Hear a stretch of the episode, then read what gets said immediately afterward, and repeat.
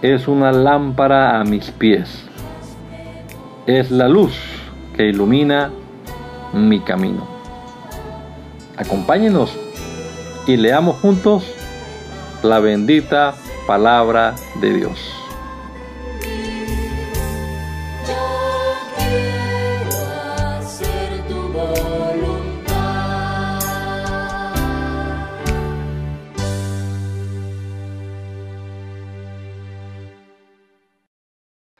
Señor Jesús, te damos gracias en esta mañana por la vida que nos regala, Señor, por la oportunidad que nos das de comenzar este día leyendo tu palabra. Esperamos que tu Espíritu Santo nos dirija en todo, que nos des entendimiento, que podamos comprender lo que leamos, Señor, y que seamos también sabios y lo apliquemos a nuestra vida. Te lo rogamos en el nombre de Jesús. Amén. Amén. Bien, vamos a continuar entonces leyendo la palabra y vamos a leer ahora el capítulo 19, eh, perdón, 21 del libro de Mateo. ¿Lo tienen ustedes por ahí? Sí. Muy bien, déjeme. Dice de la siguiente manera, cuando se acercaban a Jerusalén y llegaron a Befagé, al monte de los olivos, Jesús envió a dos de sus discípulos y les dijo, vayan a la aldea que tienen ante ustedes, allí encontrarán una burra atada y junto, junto con un burrito desátenla y tráiganmelos. Y si alguien les dice algo, respóndanle, el Señor los necesita, luego los devolverá. Esto sucedió para que se cumpliera lo dicho por el profeta, digan a la hija de Sión, tu rey viene a ti, manso y sentado sobre una burra, sobre un burrito, hijo de animal de carga.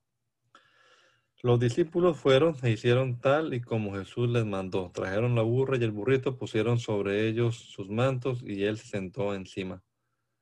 La multitud, que era muy numerosa, tendía sus mantos en el camino. Y otros cortaban ramas de los árboles y las tendían en el camino.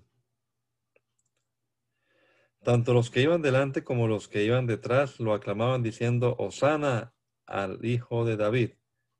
Bendito el que viene en el nombre del Señor, Osana en las alturas.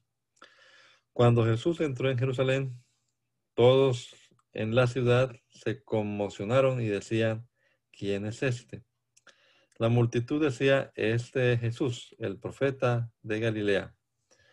Al entrar Jesús en el templo de Dios, expulsó de allí a, todos los que vendían y compraban en el templo y volcó las mesas de los cambistas y las sillas de los que vendían palomas y les dijo, está escrito, mi casa será llamada casa de oración, pero ustedes la han hecho, han hecho de ella una cueva de ladrones. Mientras Jesús estaba en el templo, algunos ciegos y cojos se acercaron y él los sanó.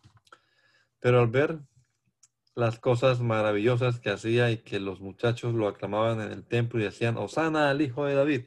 Los principales sacerdotes y los escribas se indignaron y le dijeron, ¿oyes lo que estos dicen?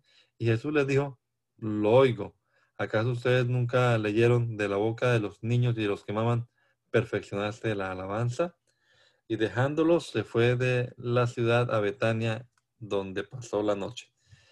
Cuando Jesús volvió a la ciudad por la mañana, tuvo hambre. En eso vio una higuera cerca del camino y se acercó a ella, pero al no hallar en ella nada más que hojas, le dijo, nunca más vuelvas a dar fruto. Y al instante la higuera se secó.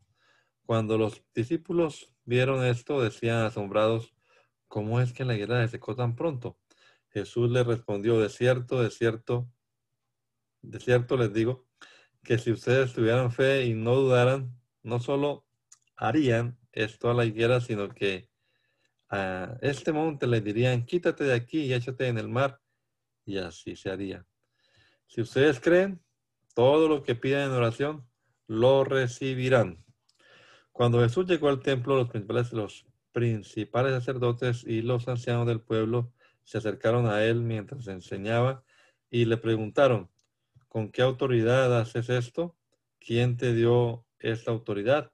Jesús les respondió, yo también les haré una pregunta. Si me la contestan, también yo les diré con qué autoridad hago esto.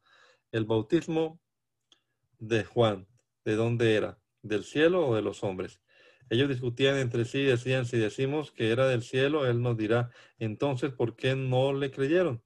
Y si decimos que era de los hombres, tenemos miedo de la gente porque todos consideran que Juan era un profeta. Por lo tanto, respondieron a Jesús, no lo sabemos. Y él también le dijo, pues yo tampoco les voy a decir con qué autoridad hago todo esto. Jesús les preguntó, ¿qué les parece? Un hombre tenía dos hijos y se acercó al primero y le pidió, hijo, ve hoy a trabajar en mi viña. El primero le respondió, no quiero, pero después se arrepintió y fue. Luego se acercó al otro hijo y le pidió lo mismo. Este le respondió, sí, señor, ya voy, pero no fue. ¿Cuál de los dos hijos hizo la voluntad de su padre? Ellos respondieron el primero. Entonces Jesús les dijo, de cierto les digo, que los cobradores de impuestos y las rameras les llevan la delantera hacia el reino de Dios, porque Juan se acercó a ustedes para encaminarlos en la justicia y no le creyeron, mientras que los cobradores de impuestos y las rameras sí le creyeron. Pero ustedes, aunque vieron esto, no se arrepintieron ni le creyeron. Escuchen esta otra parábola. El dueño de una finca plantó una viña, le puso una cerca, acabó en ella un lagar, levantó una torre y la arrendó a unos labradores, luego se fue lejos. Cuando llegó el tiempo de la vendimia, envió a sus siervos para que les entregaran la cosecha. Pero los labradores agarraron a los siervos y a uno lo golpearon, a otro lo mataron y a otro más lo apedrearon. El dueño envió de nuevo a otros siervos más que los primeros y los labradores hicieron lo mismo con ellos. Finalmente les envió a su hijo, pues decía, a mi hijo lo respetarán. Pero cuando los labradores vieron al hijo, dijeron entre sí, este es el heredero, vamos a matarlo y así nos quedaremos con su herencia. Entonces lo sacaron de la viña y lo mataron. Así que cuando el señor de la viña venga, ¿qué hará con esos labradores? Le respondieron, destruirá sin misericordia a sus malvados y arrendará su viña a otros labradores que le entreguen el fruto a su tiempo. Jesús les dijo, Nunca leyeron en las escrituras la piedra que echaron los, los constructores ha venido a ser la piedra angular. Esto lo ha hecho el Señor y a nuestros ojos es una maravilla. Por tanto, les digo que el reino de Dios les será quitado a ustedes para dárselo a la gente que produzca los frutos que debe dar. El que caiga sobre esta piedra será quebrantada y aquel sobre quien es ya caiga quedará desmenuzado. Cuando los principales sacerdotes y los fariseos oyeron sus parábolas, entendieron que hablaba de ellos. Entonces quisieron aprender a Jesús, pero tuvieron miedo porque la gente lo consideraba un profeta. Jesús volvió a hablarles en parábolas y les dijo, el reino de los cielos es semejante a un rey que hizo una fiesta de bodas para su hijo y envió al rey a sus siervos para convocar a los invitados a la fiesta de bodas, pero estos no quisieron asistir. Volvió el rey a enviar otros siervos y les dijo, díganles a los invitados que ya he preparado el banquete, que he matado mis toros y animales engordados, y que todo está dispuesto, que vengan a la fiesta. Pero los invitados no hicieron caso. Uno de ellos se fue a su labranza, otro a sus negocios, y otro más, y otros más agarraron a los siervos, los maltrataron y los mataron. Cuando el rey supo esto, se enojó, así que envió a sus ejércitos, destruyó a aquellos homicidas y quemó su ciudad. Entonces dijo a sus siervos, la fiesta de bodas ya está preparada, pero los que fueron invitados no eran dignos de asistir. Por tanto, vayan a las encrucijadas de los caminos e inviten a la fiesta de bodas a todos los que encuentren. Los siervos salieron por los caminos y juntaron a todos los que encontraron, los mismo, lo mismo malos que buenos. Y la fiesta de bodas se llenó de invitados. Cuando el rey entró para ver a los invitados y se encontró con que uno no estaba vestido para la boda, le dijo, amigo, ¿cómo fue que entraste aquí sin estar vestido para la boda? Y aquel enmudeció. Entonces el rey dijo a los que servían, aten a este de pies y manos y échenlo de aquí, a las tinieblas de afuera.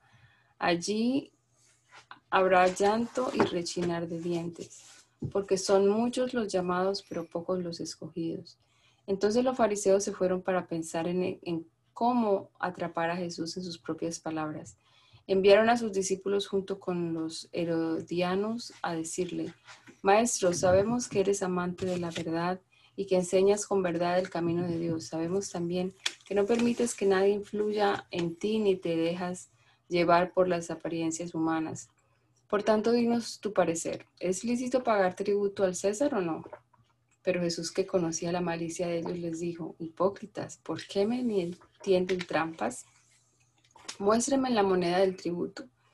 Y ellos le mostraron un denario. Entonces él les preguntó, ¿de quién es esta imagen y esta inscripción? Les respondieron, del César. Y él les dijo, pues bien, den al César lo que es del César y a Dios lo que es de Dios. Al oír esto se quedaron asombrados y se alejaron de él. Ese mismo día se, se, le acercaron los saduceos que dicen que no hay resurrección y le preguntaron, Maestro, Moisés dijo que si alguno muere sin tener hijo, su hermano debe casarse con la viuda para que su hermano tenga descendencia. Ahora bien, entre nosotros se dio el caso de siete hermanos. El primero de ellos se casó y como murió sin dejar descendencia, dejó su mujer al hermano que le seguía. Lo mismo sucedió con el segundo y el tercero hasta el séptimo. Al final todos murieron y también la mujer. Así que en la resurrección, ¿esposa de cuál de los siete será esta mujer? Puesto que todos estuvieron casados con ella. Jesús le respondió, el error de ustedes es que no conocen las escrituras ni el poder de Dios, porque en la resurrección ni se casarán ni se darán en casamiento, sino que serán como los ángeles de Dios en el cielo. Pero en cuanto a la resurrección de los muertos, ¿acaso no han leído ustedes lo que Dios les dijo? Porque él dijo, yo soy el Dios de Abraham, el Dios de Isaac y el Dios de Jacob. Así que Dios no es un Dios de muertos, sino de los que viven. Cuando la gente escuchaba esto, se admiraban de su enseñanza. Al enterarse los fariseos que Jesús había hecho callar a los saduceos, se reunieron alrededor de él. Y uno de ellos, que era intérprete de la ley, para ponerlo a prueba, le preguntó, Maestro, ¿cuál es el gran mandamiento en la ley? Jesús le respondió, amarás al Señor tu Dios con todo tu corazón y con toda tu alma y con toda tu mente. Este es el primero y más importante mandamiento. Y el segundo es semejante al primero, amarás a tu prójimo como a ti mismo. De estos dos mandamientos dependen toda la ley y los profetas. Mientras los fariseos estaban reunidos, Jesús les preguntó, ¿qué piensan ustedes del Cristo? ¿De quién es hijo? Y le respondieron, de David. Entonces él les dijo, ¿y cómo es que en el espíritu David lo llamaba Señor? Pues dijo, el Señor le dijo a mi Señor, siéntate a mi derecha hasta que ponga a tus enemigos por estrado de tus pies. ¿Cómo entonces puede ser su hijo si David lo llama Señor? Nadie podía responderle nada y desde aquel día nadie se atrevió a hacerle más preguntas.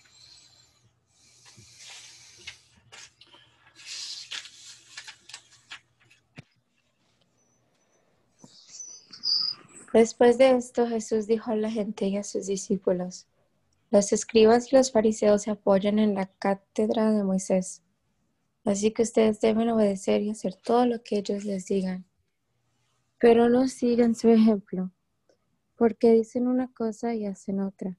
Imponen sobre la gente cargas pesadas y difíciles de llevar, pero ellos no mueven ni un dedo para levantarlas. Al contrario, todo lo que hacen es para que la gente los vea. Ensanchan sus filacterias y extienden los flecos de sus mantos. Y les encanta ocupar los mejores asientos en las cenas y sentarse en las primeras sillas de las sinagogas. y que la gente los salude en las plazas y los llame rabí, rabí. Pero ustedes no busquen que los llamen rabí, porque solo uno es el maestro de ustedes y ese es el Cristo, y todos ustedes son hermanos. Ni llamen Padre a nadie en la tierra, porque solo uno es el Padre de ustedes y Él está en los cielos. Tampoco se hagan llamar maestros, porque solo uno es maestro y es el Cristo. El que sea más importante entre ustedes, sea, sea siervo de todos. Porque el que se enaltece será humillado y el que se humilla será enaltecido. Pero hay de ustedes, escribas y fariseos, hipócritas, ¿por qué le niegan a la gente la entrada al reino de los cielos y ni ustedes entran, ni tampoco dejan entrar a los que quieren hacerlo?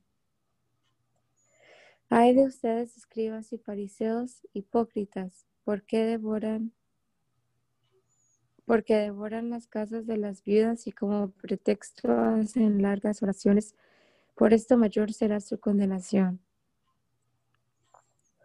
Hay de ustedes, escribas y fariseos, hipócritas, porque recorren mar y tierra en busca de seguidores, y una vez que los consiguen, los hacen dos veces más hijos del infierno que ustedes. Hay de ustedes guías ciegos, pues dicen, si alguno jura por el templo no es nada, pero si alguno jura por el oro del templo, debe cumplir el juramento. Insensatos y ciegos, ¿qué es más importante? ¿El oro o el templo que santifica el oro?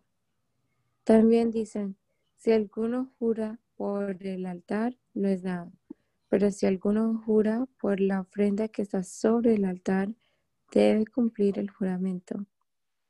Necios y ciegos, ¿qué es más importante? ¿La ofrenda o el altar que santifica la ofrenda? Porque el que jura por el altar, jura por el altar y por todo lo que está sobre el altar.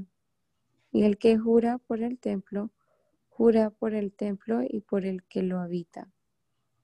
Y el que jura por el cielo, por el trono de Dios y por aquel que está sentado en él. Hay de ustedes, escribas y fariseos, hipócritas, porque pagan el diezmo de la mente, del eneldo y del comino y soslayan lo más importante de la ley, que es la justicia, la misericordia y la fe. Es necesario que hagan esto, pero sin dejar de hacer aquello. Guías ciegos que cuelan el mosquito, pero se tragan el camello. El camello. Hay de ustedes, escribas y fariseos, hipócritas, porque limpian por fuera el vaso y el plato, pero por dentro están llenos de robos, de robo y de injusticia. Fariseo ciego, limpia primero el vaso y el plato por dentro para que también quede limpio por fuera. Hay de ustedes escribas y fariseos, hipócritas, porque son, porque son como los sepulcros blanqueados que por fuera se ven hermosos, pero por dentro están llenos de carroña y de total impureza. Así también ustedes por fuera se presentan ante todos como hombres justos, pero por dentro están llenos de hipocresía y de maldad. Hay de ustedes, escribas y fariseos hipócritas, porque edifican los sepulcros de los profetas y adornan los monumentos de los justos. Y dicen, si hubiéramos vivido en los días de nuestros padres, no hubiéramos sido sus cómplices en la muerte de los profetas. Con esto dan testimonio contra ustedes mismos de que son hijos de aquellos que mataron a los profetas. Mm. Terminen de hacer lo que sus padres comenzaron. Serpientes, generación de víboras, ¿cómo escaparán de la condenación del infierno? Por eso yo les enviaré profetas, sabios y escribas. De ellos ustedes matarán y crucificarán a algunos y a otros los azotarán en sus sinagogas y los perseguirán de ciudad en ciudad, para que recaiga sobre ustedes toda la sangre inocente que se ha derramado sobre la tierra, desde la sangre de Abel, el justo, hasta la sangre de Zacarías, hijo de Berequías, a quien ustedes mataron entre el templo y el altar. De cierto les digo que todo esto vendrá sobre esta generación. Jerusalén, Jerusalén, que matas a los profetas y apedreas a los que son enviados a ti. ¿Cuántas veces quise juntar a tus hijos como junta la gallina a sus polluelos debajo de sus alas y no quisiste? Miren cuán desolada se queda la casa de ustedes, porque yo les digo que no volverán a verme hasta que digan, bendito el que viene en el nombre del Señor. Jesús salió del templo y ya se iba cuando sus discípulos se acercaron para mostrarles los edificios del templo. Él les dijo, ¿ven todo esto? De cierto les digo que no quedará aquí piedra sobre piedra, todo será derribado. Mientras Jesús estaba sentado en el monte de los olivos, los discípulos se le acercaron por separado y le dijeron, dinos, ¿cuándo sucederá todo esto y cuál será la señal de tu venida y del fin del mundo? Jesús le respondió, cuídense de que nadie los engañe, porque muchos vendrán en mi nombre y dirán, yo soy el Cristo y engañarán a muchos. Ustedes oirán hablar de guerras y de rumores de guerra, pero no se angustien porque es necesario que todo esto suceda, pero aún no será el fin, porque se levantará nación contra nación y reino contra reino, y habrá hambre y terremotos en distintos lugares. Todo esto será solo el comienzo de los dolores. Entonces los entregarán a ustedes para ser torturados y los matarán, y todos los odiarán por causa de mi nombre. En aquel tiempo muchos tropezarán y, unos a otros se traicionarán y odiarán. Muchos falsos profetas, profetas se levantarán y engañarán a muchos, y tanto aumentará la maldad que el amor de muchos se enfriará. Pero el que resista hasta el fin será salvo. Y este Evangelio del Reino será predicado en todo el mundo para testimonio a, a todas las naciones y entonces vendrá el fin. Por tanto, cuando en el lugar santo vean la abominación desoladora de la que habló el profeta Daniel, el que lee que entienda. Los que están en Judea huyan a los montes, el que esté en la azotea no baje para llevarse algo de su casa, y el que esté en el campo no vuelva atrás a tomar su capa. Pero hay de las que en esos días están embarazadas o amamantando.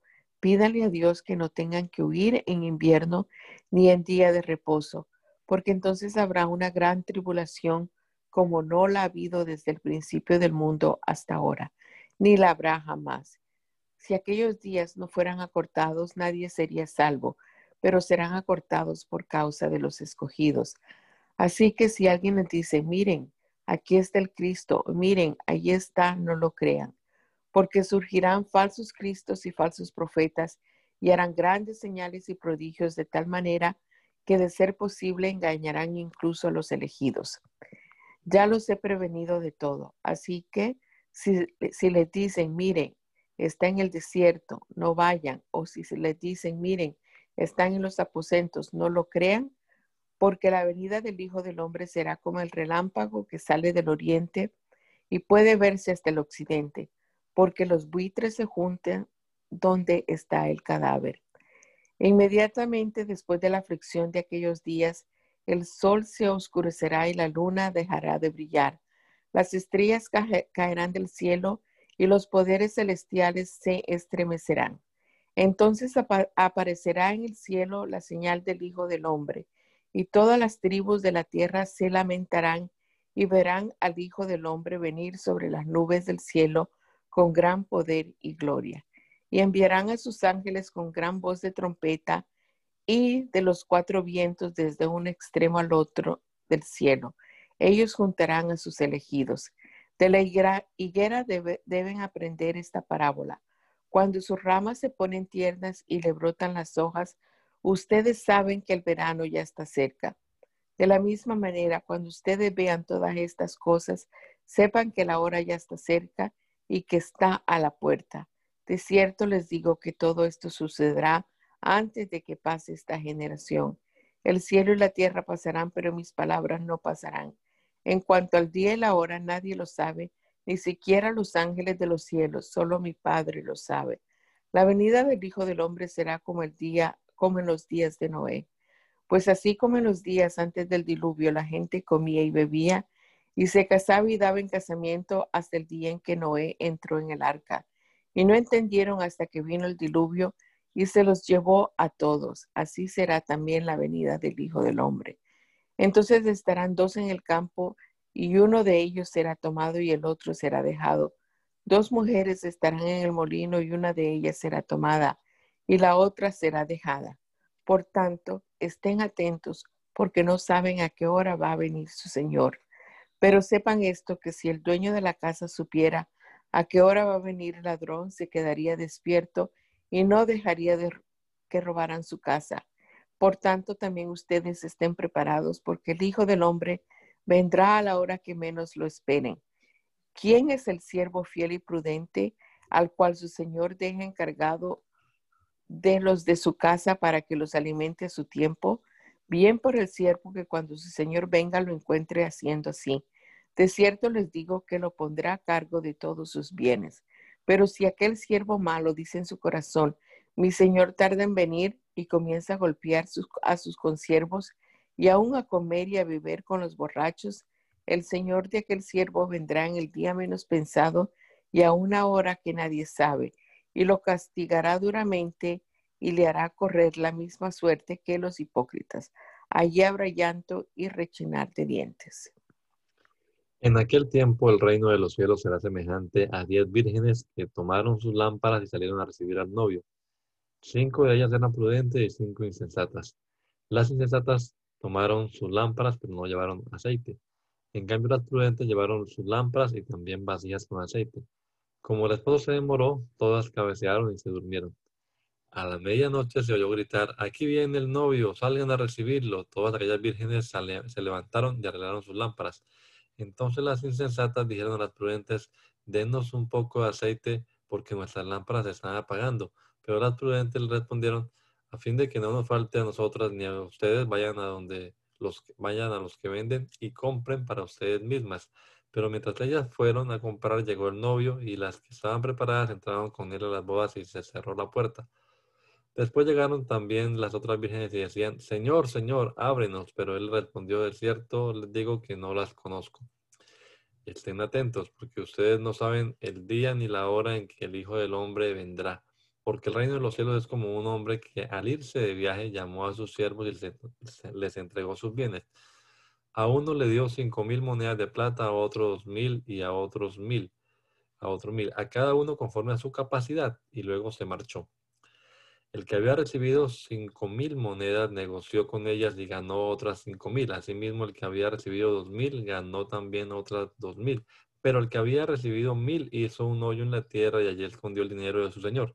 Mucho tiempo después, el señor de aquellos siervos volvió y arregló cuentas con ellos. El que había recibido las cinco mil monedas se presentó, le entregó otras cinco mil y dijo, Señor, tú me entregaste cinco mil monedas y con ellas he ganado otras cinco mil, aquí las tienes.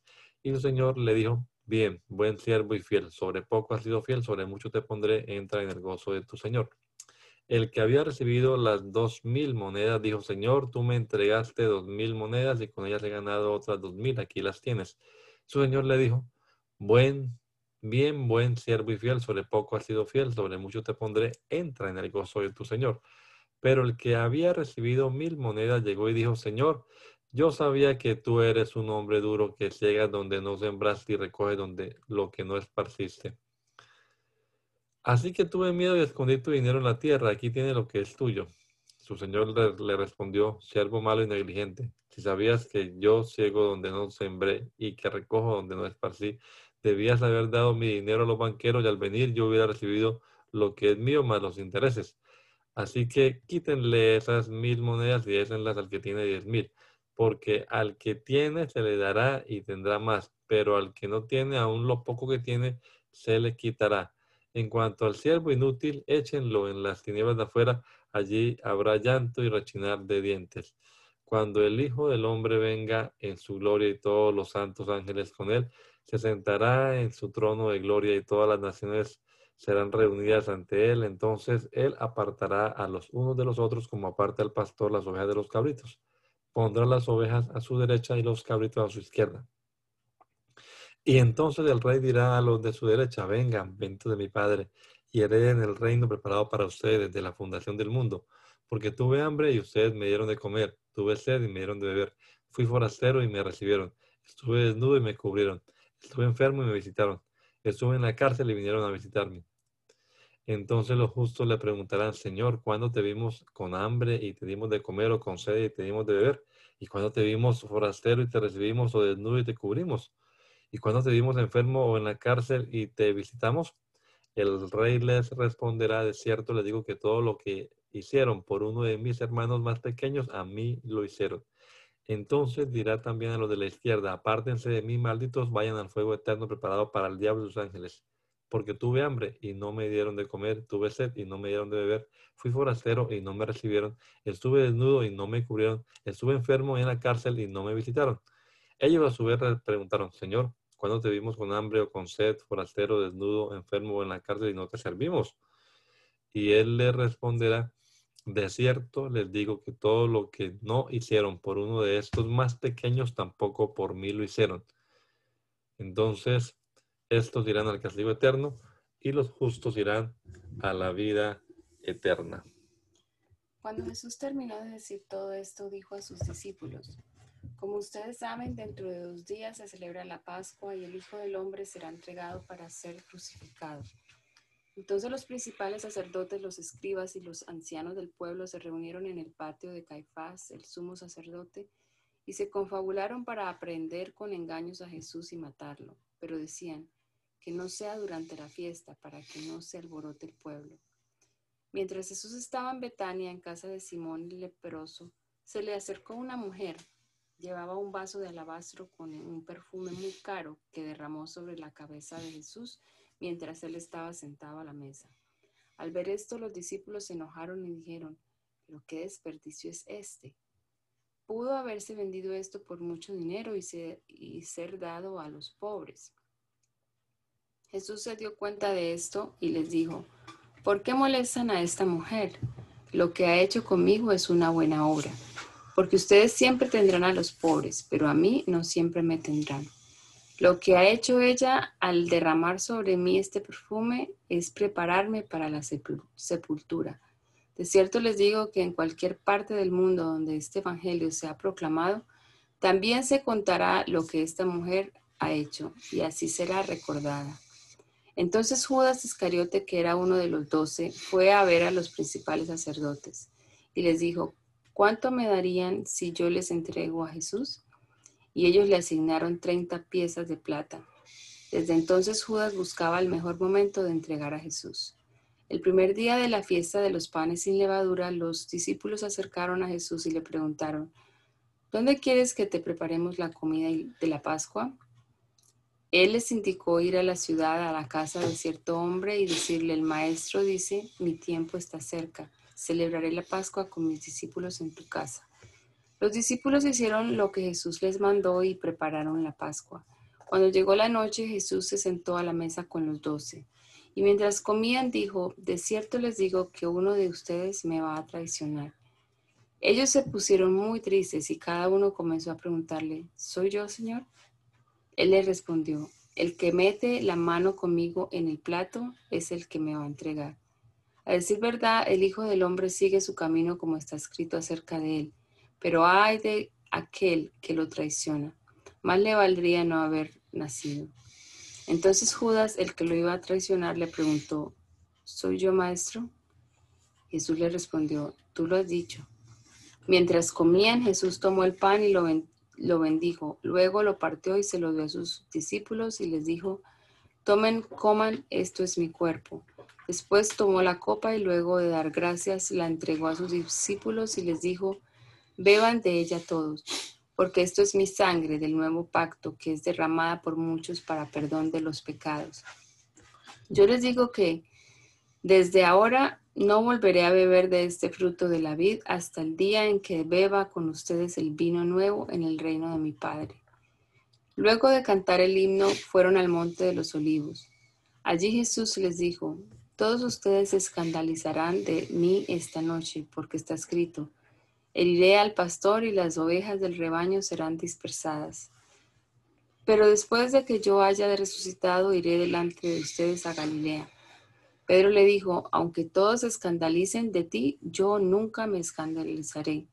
Jesús le dijo, de cierto te digo que esta noche antes que el gallo cante, me negarás tres veces. Pedro le dijo, aun cuando tenga yo que morir contigo, jamás te negaré. Y todos los discípulos dijeron lo mismo. Entonces Jesús fue con ellos a un lugar que se llama Getsemaní y dijo a sus discípulos, siéntense aquí mientras yo voy a orar en aquel lugar. Y Jesús llevó consigo a Pedro y a los dos hijos de Zebedeo y comenzó a ponerse triste y muy angustiado. Entonces les dijo, quédense aquí, vuelen y velen y velen conmigo porque siento en el alma una tristeza de muerte. Unos pasos más adelante se inclinó sobre su rostro y comenzó a orar y decía, Padre mío, si es posible, haz que pase de mí esta copa, pero que no, se, no sea como yo lo quiero, sino como lo quieres tú. Luego volvió con sus discípulos y como los encontró durmiendo, le dijo a Pedro, ¿así que no han podido mantenerse despiertos conmigo ni una hora? Manténganse despiertos y oren para que no caigan en tentación. A decir verdad, el espíritu está dispuesto, pero la carne es débil. Otra vez fue y oró por segunda vez y dijo, Padre mío, si esta copa no puede pasar de mí sin que yo la beba, que se haga tu voluntad. Una vez más fue y los halló durmiendo porque los ojos se les caían de sueño. Entonces los, los dejó y volvió a irse. Y por tercera vez oró con las mismas palabras. Luego volvió con sus discípulos y les dijo, sigan durmiendo y descansando.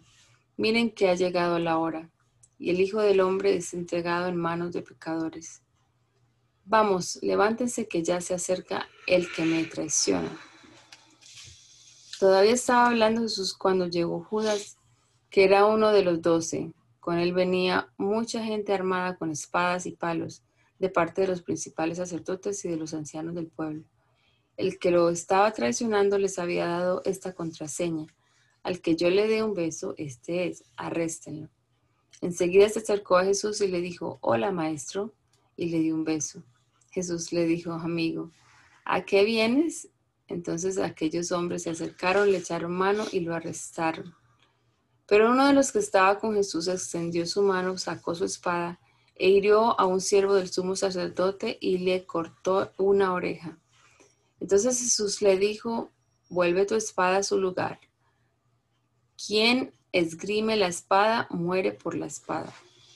¿No te parece que yo puedo orar a mi Padre y que Él puede mandarme ahora mismo más de doce legiones de ángeles?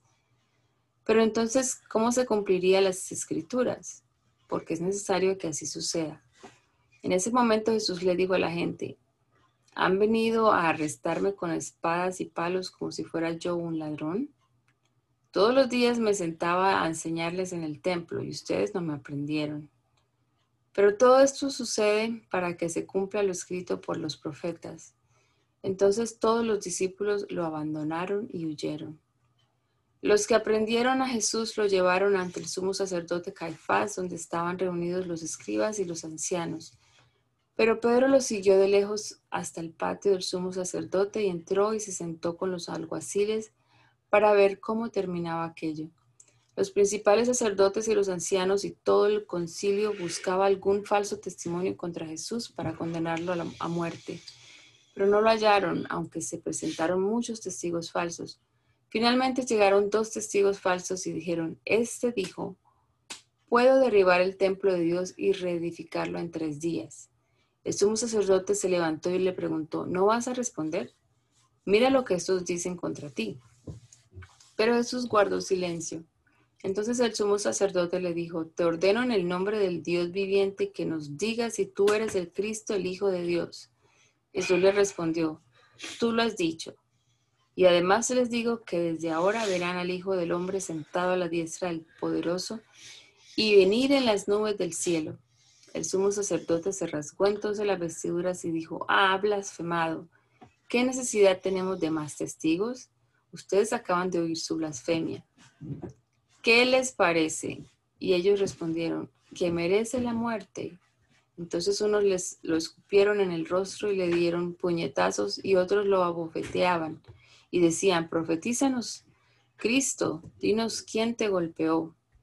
Mientras Pedro estaba sentado afuera en el patio, se le acercó una criada y le dijo, también tú estabas con Jesús el Galileo. Pero él lo negó delante de todos y dijo, no sé de qué hablas. Y se fue a la puerta. Pero otra criada lo vio y dijo a los que estaban allí, también este estaba con Jesús el Nazareno. Pero él lo negó otra vez y hasta juró, no conozco a este hombre. Poco después los que estaban por allí se acercaron a Pedro y le dijeron, sin lugar a duda, tú también eres uno de ellos, porque hasta tu manera de hablar te delata. Entonces él comenzó a maldecir y a jurar, no conozco a este hombre, y enseguida cantó el gallo. Entonces Pedro se acordó de que Jesús le había dicho, antes de que cante el gallo me negarás tres veces, y saliendo de allí lloró amargamente.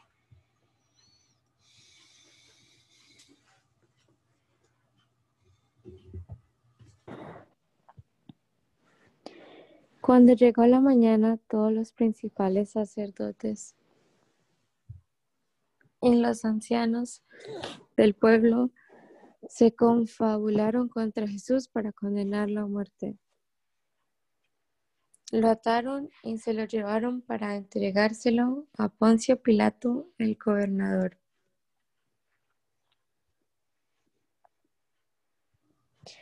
Cuando Judas, el que lo había traicionado, vio que Jesús había sido condenado, se arrepintió y devolvió las treinta monedas de plata a los principales sacerdotes y a los ancianos.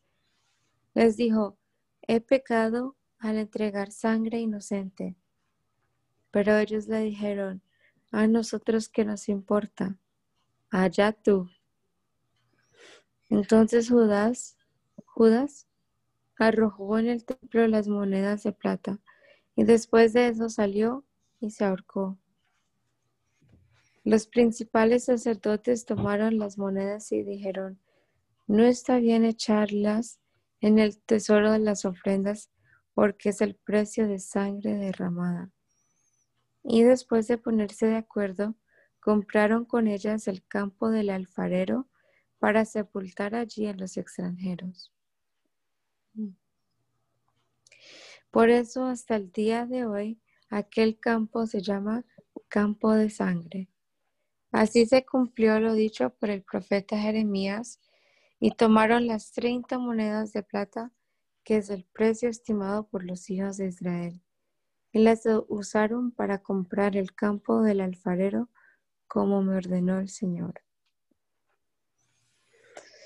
Jesús estaba en pie ante el gobernador y éste le preguntó, ¿eres tú? El rey de los judíos? Jesús le respondió, tú lo dices. Pero ante las acusaciones de los principales sacerdotes y de los ancianos, no respondió nada.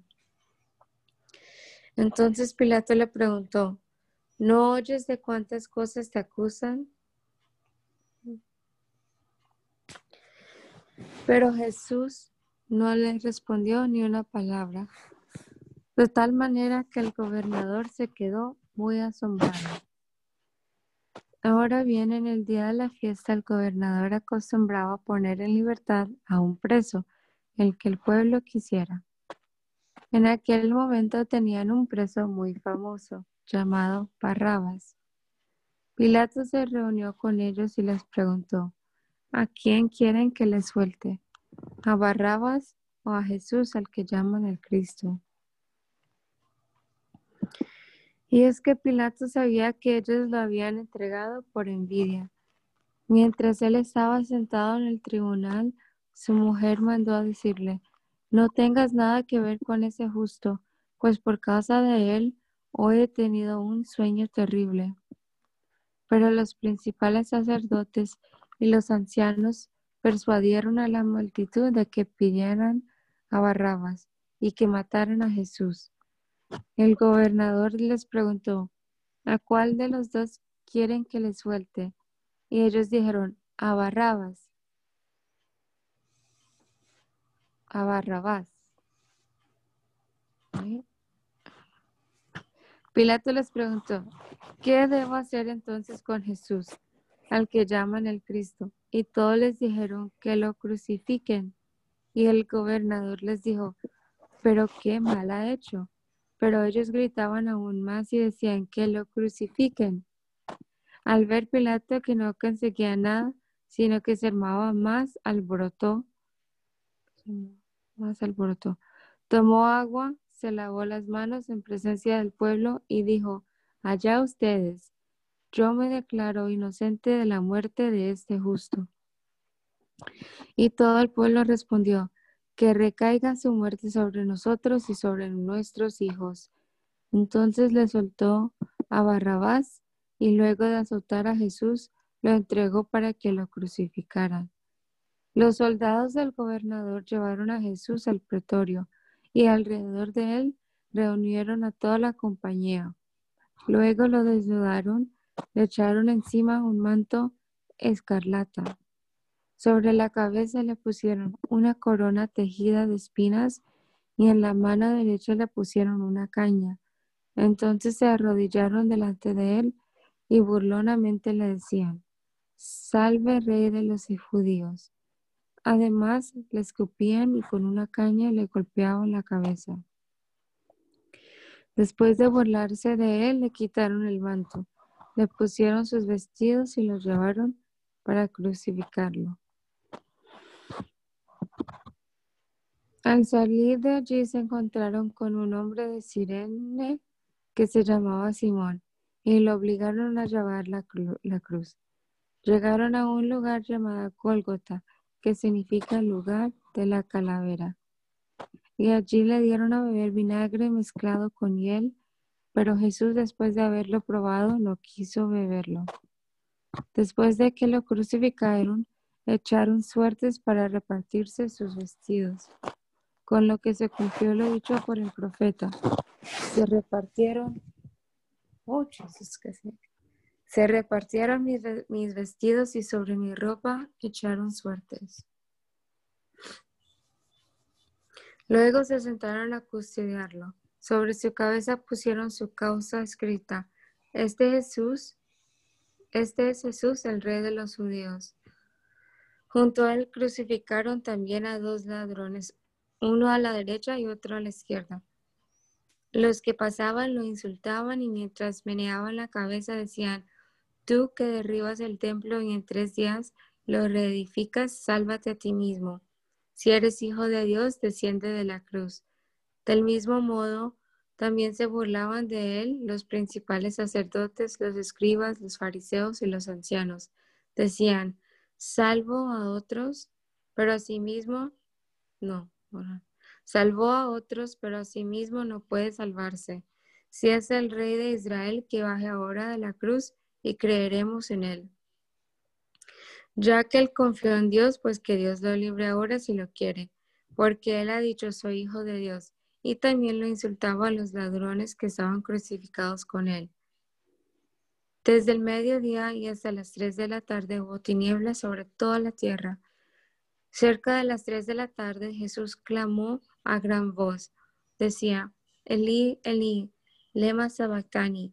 Es decir, Dios mío, Dios mío, ¿por qué me has desamparado? Algunos de los que estaban allí decían al oírlo, está llamando a Elías. Al instante uno de ellos corrió y tomó una esponja, la empapó en vinagre y poniéndola en una caña le dio a beber. Los otros decían, deja, Veamos si Elías viene a librarlo. Pero Jesús, después de clamar nuevamente a gran voz, entregó el Espíritu. En ese momento el velo del templo se rasgó en dos, de arriba abajo la tierra tembló, las rocas se partieron. Los sepulcros se abrieron y muchos cuerpos de santos que ya habían muerto volvieron a vivir. Después de la resurrección de Jesús, estos salieron de sus sepulcros y fueron a la santa ciudad, donde se aparecieron a muchos. Al ver el terremoto y las cosas que habían sucedido, el centurión y los que estaban con él, custodiando a Jesús, se llenaron de miedo y dijeron, en verdad, este era hijo de Dios. Muchas mujeres que desde, que desde Galilea habían seguido a Jesús para servirlo, estaban allí mirando de lejos.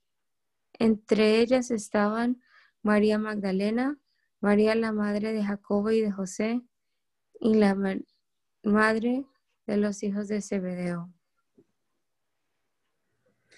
Cuando llegó la noche, un hombre rico de Arimatea que se llamaba José y que también había sido discípulo de Jesús fue a hablar con Pilato para pedirle el cuerpo de Jesús.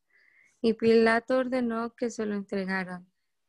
José tomó el cuerpo, lo envolvió en una sábana limpia y lo puso en su sepulcro nuevo que había sido cavado en una peña. Después de hacer rodar una gran piedra a la entrada del sepulcro, se fue.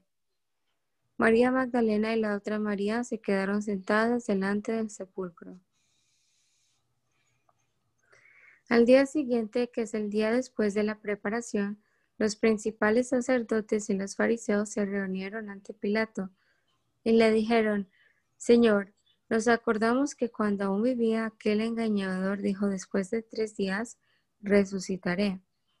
Por lo tanto, manda asegurar el sepulcro hasta el tercer día, no sea que sus discípulos vayan de noche y se lleven el cuerpo, y luego digan al pueblo, resucitó de entre los muertos porque entonces el último engaño sería peor que el primero. Y Pilato les dijo, ahí tienen una guardia, vayan y aseguren el sepulcro como sepan hacerlo. Entonces ellos fueron y aseguraron el sepulcro sellando la piedra y poniendo la guardia. Cuando pasó el día de reposo al amanecer del primer día de la semana, María Magdalena y la otra María fueron a visitar al sepulcro. De pronto hubo un gran terremoto porque un ángel del Señor descendió del cielo, removió la piedra y se sentó sobre ella. Su aspecto era el de un relámpago y sus vestidos eran blancos como la nieve. Al verlo, los guardias temblaron de miedo y se quedaron como muertos. Pero el ángel les dijo a las mujeres, no teman, yo sé que buscan a Jesús el que fue crucificado, no está aquí, pues ha resucitado como él dijo. Vengan y vean el lugar donde fue puesto el Señor. Luego vayan pronto y digan a sus discípulos que Él ha resucitado de los muertos. De hecho, va delante de ustedes a Galilea, allí lo verán. Ya se lo he dicho. Entonces ellos salieron del sepulcro con temor y mucha alegría y fueron corriendo a dar la noticia a los discípulos. En eso Jesús les, salió al encuentro y les dijo, salve. Y ellas se acercaron y le abrazaron los pies y lo adoraron. Entonces Jesús les dijo, no teman, vayan y den la noticia a mis hermanos para que vayan a Galilea, allí me verán. Mientras ellas iban, algunos de la guardia fueron a la ciudad y les contaron a los principales sacerdotes todo lo que había sucedido. Entonces se reunieron con los ancianos y después de ponerse de acuerdo, dieron mucho dinero a los soldados y les dijeron, ustedes digan que sus discípulos fueron de noche y se robaron el cuerpo mientras ustedes estaban dormidos. Si el gobernador se entera de esto, nosotros los convenceremos y a ustedes los pondremos a salvo. Ellos tomaron el dinero y siguieron las instrucciones recibidas y esta es la versión que se ha divulgado entre los judíos hasta el día de hoy.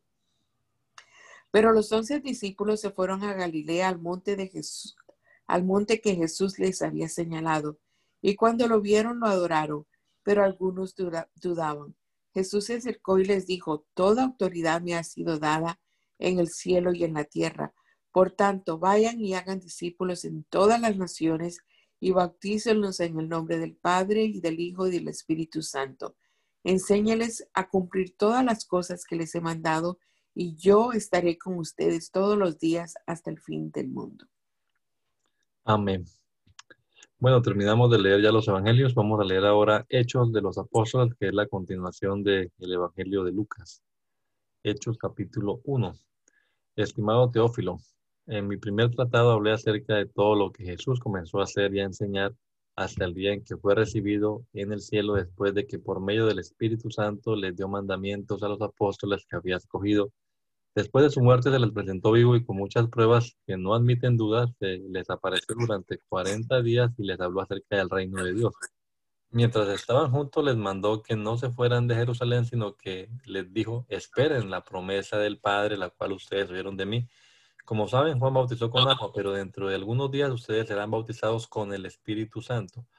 Entonces los que se habían reunido con él le preguntaron, Señor, ¿vas a devolverle a Israel el reino en este tiempo? Y él le respondió, no les toca a ustedes saber el tiempo ni el momento que son del dominio del Padre, pero cuando venga sobre ustedes el Espíritu Santo recibirán poder y serán mis testigos en Jerusalén, en Judea, en Samaria y hasta lo último de la tierra. Después de haber dicho esto, ellos lo vieron elevarse y ser recibido por una nube que lo ocultó de sus ojos. Mientras miraban al cielo y veían cómo él se alejaba, dos varones vestidos de blanco se pusieron junto a ellos y les dijeron, varones Galileos, ¿por qué están mirando al cielo? Este mismo Jesús que ustedes han visto irse al cielo vendrá de la misma manera que lo vieron desaparecer. Entonces los apóstoles volvieron a Jerusalén desde el monte del Olivar, que dista de Jerusalén poco más de un kilómetro. Cuando llegaron a Jerusalén, subieron al aposento alto donde se hallaban Pedro, Jacobo, Juan, Andrés, Felipe, Tomás, Bartolomé, Mateo, Jacobo, hijo de Alfeo, Simón el celote y Judas, el hermano de Jacobo. Todos ellos oraban y rogaban a Dios continuamente en unión, con las, en unión de las mujeres de María, la madre de Jesús y de sus hermanos. Uno de esos días Pedro se puso en pie en medio de los hermanos que estaban reunidos y eran como 120 y dijo, hermanos míos, tenía que cumplirse la escritura donde por boca de David se dice que el Espíritu Santo habló acerca de Judas, el que guió a los que prendieron a Jesús. Nosotros lo considerábamos como uno de los nuestros, porque era parte de este ministerio. Con lo que le pagaron por su iniquidad, Judas compró un campo, pero se cayó de cabeza y su cuerpo se reventó por la mitad y todas sus entrañas se derramaron. Como esto lo supieron todos los habitantes de Jerusalén, aquel campo se llama Aceldama, que en su lengua quiere decir campo de sangre. En el libro de los Salmos está escrito, que su habitación quede desierta, que nadie viva allí y que otro tome su oficio. Se hace necesario que de aquellos que nos acompañaron todo el tiempo en el que el Señor Jesús estuvo entre nosotros, desde que Juan bautizaba hasta el día en que el Señor subió al cielo, uno de ellos se nos haga parte, se nos, uno de ellos se nos una para ser testigo de su resurrección. Entonces señalaron a José, llamado Barsabás, que tenía por sobrenombre el justo, y a Matías. Y en su oración dijeron, Señor, tú conoces todos los corazones. Muéstranos a cuál de los dos has escogido, para que tome la parte de este ministerio y apostolado de la que Judas cayó por su transgresión para irse a donde le correspondía. Y lo echaron a la suerte y ésta recayó en Matías. Y a partir de entonces fue contado entre los once apóstoles. Amén. Bueno, oremos y le damos gracias al Señor Jesús por esta hora. Señor Jesucristo, damos gracias, Padre amado, por esta hora que hemos pasado aquí leyendo tu palabra. Esperamos que ella se quede de verdad grabada en nuestro corazón, en nuestra vida, en nuestra alma. Que podamos recordarla, que podamos meditar en ella, Señor. compartirla también con las personas con las que en este día nos encontremos. Bendiciendo a todos en nuestras actividades cotidianas, Señor, lo que este día traiga. Que todo lo que hagamos, Señor, todo lo que pensemos, lo que digamos, sea dirigido por tu Santo Espíritu. Te lo rogamos, Dios, en el nombre poderoso de Jesús. Amén.